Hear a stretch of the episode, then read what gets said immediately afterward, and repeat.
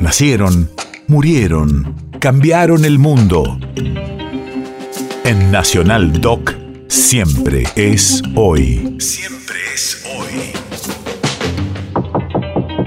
30 de abril, 1922.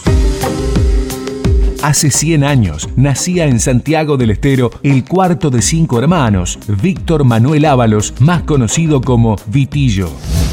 Radio de la memoria. Con vitalidad envidiable, el último de los Ábalos siguió demostrando destrezas con el bombo, sus silbidos y también marcando los pasos a los bailarines de esa manera didáctica que fue marca histórica.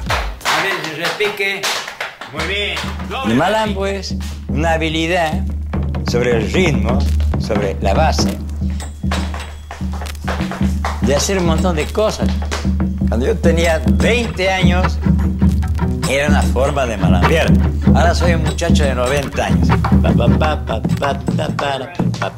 En mi casa, Santiago del Estero, había piano, guitarra, bombo.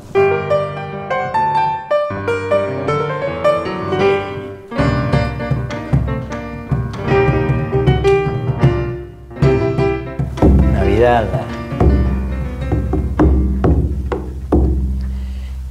No me trates con desprecio, ni me trates con rigor.